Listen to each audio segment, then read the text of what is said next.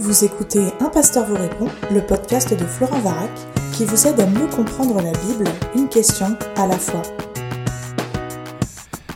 La question est posée. Bonjour, j'ai une question et la voici. Dieu peut-il ressusciter des morts aujourd'hui? Merci pour votre réponse.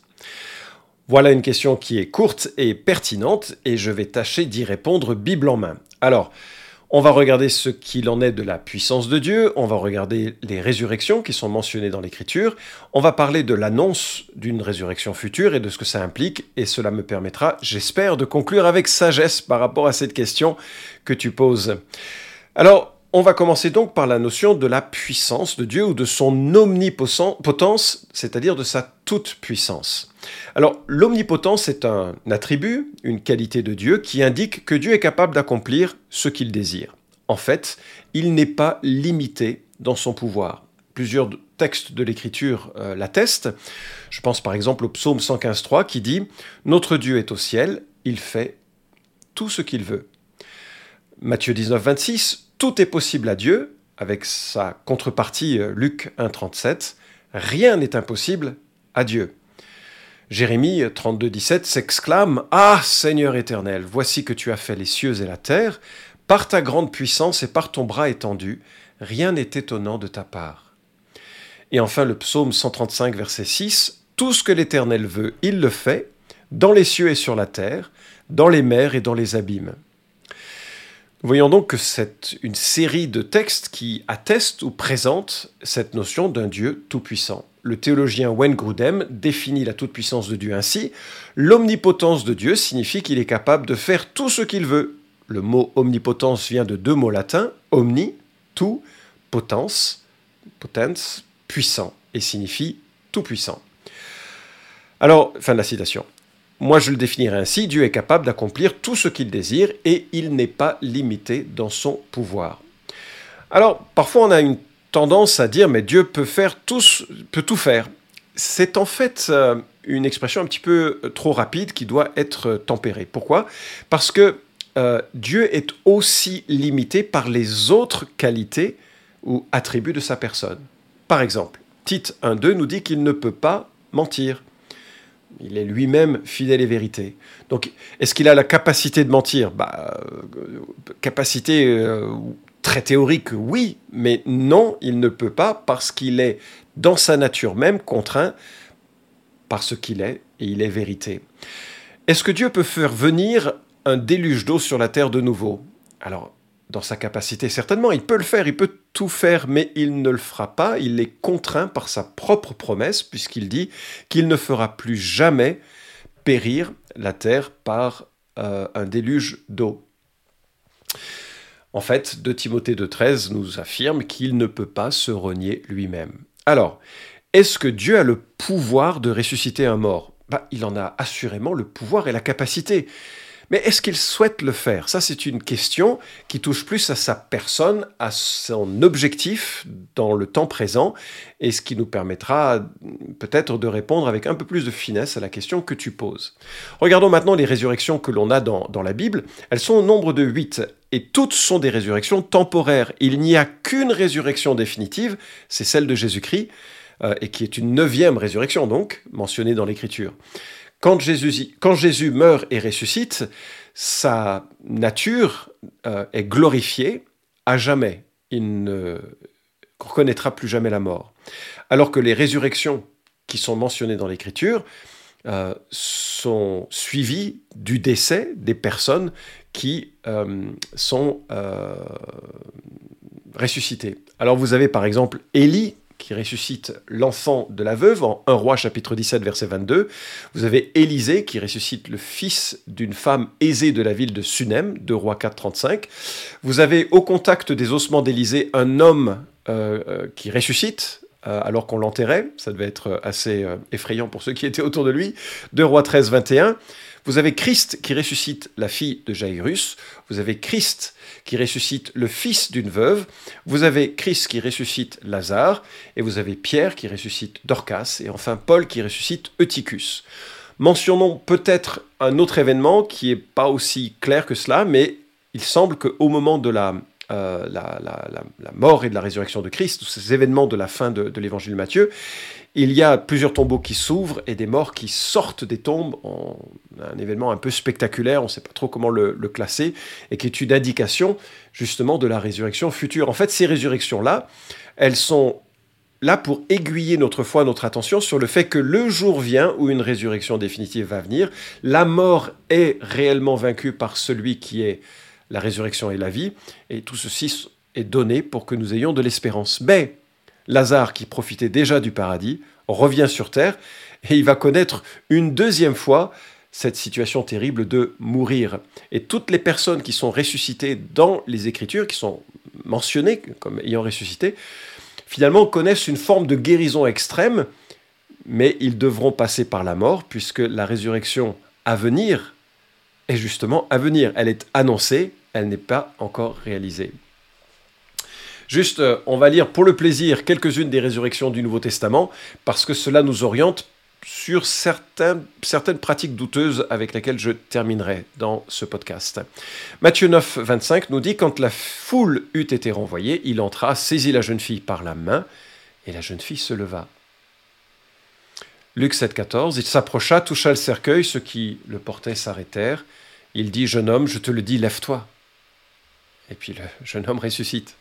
Jean 11, 43, 44, après avoir dit cela, il cria d'une voix forte Lazare, sors et le mort sortit, les pieds et les mains liés de bandelettes et le visage enveloppé d'un linge. Jésus leur dit Déliez-le et laissez-le aller. Acte 9, 40 à 41, Pierre mit dehors tout le monde, s'agenouilla et pria, puis il se tourna vers le corps et dit Tabitha, lève-toi. Alors elle ouvrit les yeux et voyant Pierre, elle s'assit. Il lui donna la main, la fit lever. Il appela ensuite les saints et les veuves et la leur la présenta vivante. Acte 22, on ramena vivant le jeune homme et ce fut une grande consolation. Wow, J'espère que vous voyez la, simplicité du récit qui contraste avec euh, euh, ceux qui prétendent faire des résurrections aujourd'hui. Simplicité du récit, l'immédiateté de l'événement, un mot, une parole, et puis la personne ressuscite. Et ce qui nous permet de, nous plonger dans, la perspective de la résurrection future. Il y a plusieurs textes qui en parlent, notamment 1 Corinthiens chapitre 15 et euh, plus précisément 1 Thessaloniciens chapitre 4 versets 13 à 18. Et voici ce que nous lisons. Nous ne voulons pas, frères, que vous soyez dans l'ignorance au sujet de ceux qui dorment, afin que vous ne vous attristiez pas comme les autres qui n'ont pas d'espérance. En effet, si nous croyons que Jésus est mort et qu'il est ressuscité, nous croyons aussi que Dieu ramènera aussi par Jésus et avec lui ceux qui se sont endormis. Voici en effet ce que nous vous déclarons d'après une parole du Seigneur. Nous les vivants, restés pour l'avènement du Seigneur, nous ne devancerons pas ceux qui se sont endormis. Car le Seigneur lui-même a un signal donné, à la voix d'un archange, au son de la trompette de Dieu, descendra du ciel, et les morts en Christ ressusciteront en premier lieu. Ensuite, nous les vivants qui serons restés, nous serons enlevés ensemble avec eux dans les nuées, à la rencontre du Seigneur dans les airs, et ainsi nous serons toujours avec le Seigneur. Consolez-vous donc les uns les autres par ces paroles. Un texte extraordinaire, un texte qui vraiment euh, euh, nous, plonge dans un avenir qu'on a de la peine à imaginer. Et d'ailleurs, on ne pourra pas vraiment l'anticiper parce que à partir du moment où Dieu décide que ce sera le temps de la résurrection, ça prendra le battement de cils et si vous essayez de chronométrer le battement de votre cils, vous pouvez réaliser à quel point c'est rapide. Alors que tirer de ce texte? D'abord qu'il faudrait interdire les trompettes dans les églises, parce qu'on ne sait jamais si c'est la dernière qui sonne. Je plaisante, hein. si vous faites de la trompette, c'est merveilleux, c'est un très bel instrument, symbole de rassemblement, symbole de jugement aussi dans l'Ancien Testament. Et là, manifestement, nous aurons ce sentiment d'une grande convocation et l'ensemble des euh, hommes vivants à l'époque du retour de Christ seront transformés, ressuscités en quelque sorte, sans, passer par la mort, transformés, glorifiés, et ceux qui sont morts en Christ seront également euh, ressuscités et transformés dans un corps semblable à Christ. Ce qui nous montre que la résurrection, elle est en fait future. C'est quelque chose que Dieu prépare, c'est un projet que Dieu prépare qui va avoir lieu en son temps. Euh, peut-être avant la fin de ce podcast, peut-être dans 10 ans, 100 ans, 1000 ans, personne ne le sait. Euh, Dieu seul connaît le moment de son retour. Ce que je note, c'est que la résurrection qui touchera l'ensemble des, euh, des, individus d'ailleurs, puisque Acte nous dit qu'il y aura une résurrection des justes et des injustes. Cette résurrection, elle est à venir.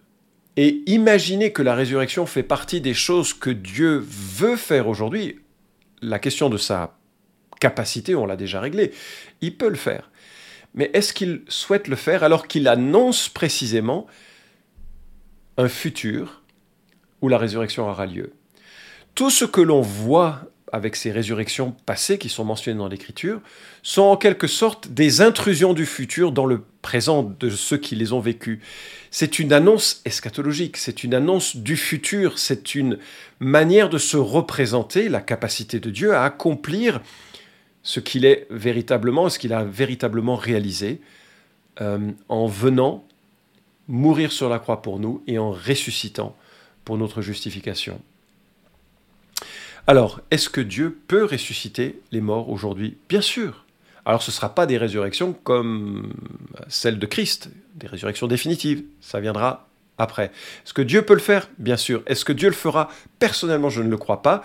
Et euh, j'ai entendu beaucoup d'histoires absolument sordides et totalement euh, non crédules, non, euh, crédibles, merci, pas désolé, non crédibles. Il y a quelques années, j'étais au Kenya et j'ai entendu un prédicateur américain prêcher et dire que nous, l'Église, avions le pouvoir de guérir les malades, d'accomplir tous les miracles, y compris la résurrection d'entre les morts. Seulement voilà, c'était franchement du pipeau. Ça se sentait, et ça c'est un témoignage très subjectif. On voyait le gars qui parlait d'une théorie, euh, qui voulait croire de tout son cœur, mais je sais que dans sa ville, les gens n'amènent pas les morts dans son église pour qu'il le ressuscite, ils les amènent aux pompes funèbres.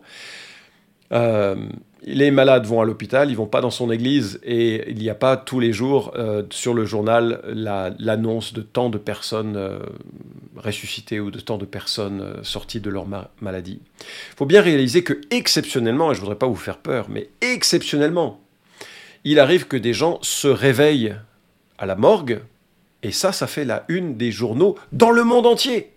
Il y a toujours dans le feed Google euh, d'informations, il y a toujours une petite annonce sur ces questions un petit peu, un petit peu surprenantes.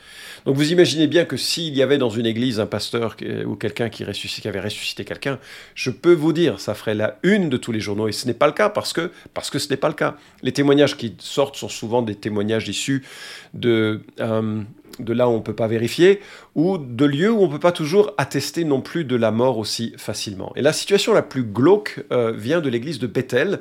Une fillette de deux, ans nommée euh, Olive Eiligenthal était décédée et les parents Andrew et Kelly étaient convaincus que Dieu leur avait dit qu'elle allait ressusciter. Pendant une semaine, pendant une semaine, l'Église a prié 24 heures sur 24, a chanté des louanges 24 heures sur 24, elle est restée décédée. Ça m'interpelle ça m'interpelle. Et un post ensuite de l'Église sur Facebook a dit Nous avons euh, cherché un miracle de Dieu pour la ressusciter d'entre les morts. Nous sommes conscients que cela sort de la norme, mais c'est ce qu'est un miracle. Il sort du cadre de la nature et de notre pouvoir. Lorsque vous êtes un ami de Dieu et que vous savez qu'il est votre Père céleste, vous lui faites confiance et vous demandez de grands miracles extraordinaires. Fin de la citation. Ça pose question, n'est-ce pas? Ça pose question parce que, euh, comme vous avez vu dans les récits de résurrection de Christ et des apôtres, c'est assez rapide. Hein donc moi, j'ai pas de souci que l'on prie avec foi que Dieu ressuscite un mort. Je ne pense pas que c'est une bonne idée parce que je ne pense pas que ce soit le projet de Dieu pour aujourd'hui. Mais en tout cas, on peut le prier et si la réponse est non, c'est bon, on arrête. On ne fait pas ces simagrées qui me rappellent la danse des faux prophètes de 1 roi chapitre 18 qui voulait faire tomber du feu on ne manipule pas Dieu à force de prière, à force de louange, comme si c'était une question de formule ou de dose pour que Dieu veuille daigner écouter. Oui, le Seigneur de la vie peut ressusciter un mort, c'est vrai, mais très honnêtement, c'est mal comprendre la vie, la mort et le rôle des miracles. L'humanité, depuis Genèse 3, toute l'humanité, l'humanité est sous une malédiction. Le jour où tu en mangeras, dit l'Éternel, tu mourras. Le fruit de l'arbre de la connaissance du bien et du mal, qui est en réalité cette forme d'autonomie de l'être humain vis-à-vis du bien et du mal. L'homme choisit le bien et le mal qu'il veut plutôt que de le faire confiance à Christ qui dit ce qui est bien, qui dit ce qui est mal. L'homme choisit son indépendance. La conséquence a été la mort. La mort est passée sur tous les hommes depuis Adam. Les hommes sont mortels et quelque part il y a une juste conséquence de cette réalité. Nous sommes une humanité déchue rejeter et s'imaginer que Dieu va faire d'abondants miracles, d'abondantes résurrections d'entre les morts, c'est mal comprendre le programme de Dieu. Oui, Dieu vient renverser la mort, mais pour renverser la mort, il faut renverser ce qui est à l'origine de la mort, selon l'Écriture, c'est le péché, et pour renverser le péché, il faut que Christ vienne l'absorber, et il l'a fait.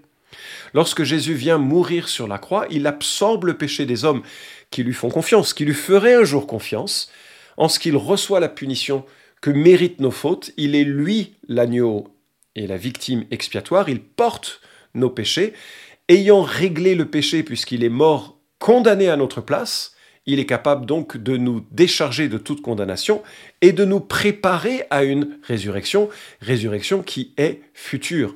La résurrection est une des fortes promesses de l'intervention future de Dieu dans l'histoire de l'humanité. Bien sûr que ici et là, et je le crois vraiment, Dieu peut vraiment ressusciter temporairement quelqu'un pour une raison missionnaire, pour une comme il l'a fait avec euh, euh, Dorcas pour, euh, Pierre. C'est possible, mais très honnêtement, le rôle des apôtres était de poser un fondement par les miracles. J'en ai souvent parlé dans d'autres podcasts, je ne vais pas revenir là-dessus, mais euh, le, fondement de l'Église a été posé avec ce que les apôtres ont dit et avec ce qu'ils ont fait. Et ils ont attesté la réalité du message de l'Évangile, entre autres par des miracles. C'est ce que nous dit de Corinthiens 12-12, euh, c'est ce que nous dit Hébreu chapitre... 2, euh, versets 3 et 4, j'avais un trou de mémoire, et il nous montre combien les, la capacité de faire des miracles était la capacité d'attester de cette de la vérité de, la, euh, euh, de, cette nouvelle révélation qu'était l'Évangile. Alors non, je ne crois pas que ce soit euh, quelque chose à attendre, il y a quelque chose de très exceptionnel dans la réalisation d'un miracle, dans l'histoire de la rédemption.